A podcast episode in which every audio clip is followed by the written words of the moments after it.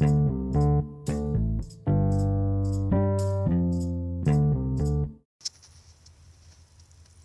んばんは。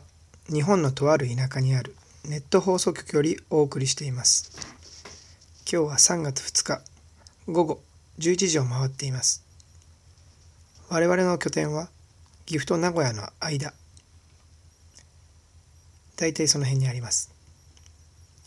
本日の天気は曇り。明日は雨の予報が出ています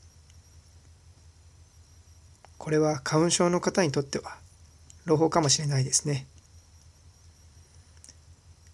今日はテスト放送なのでこの辺にしておきます。それではおやすみなさい。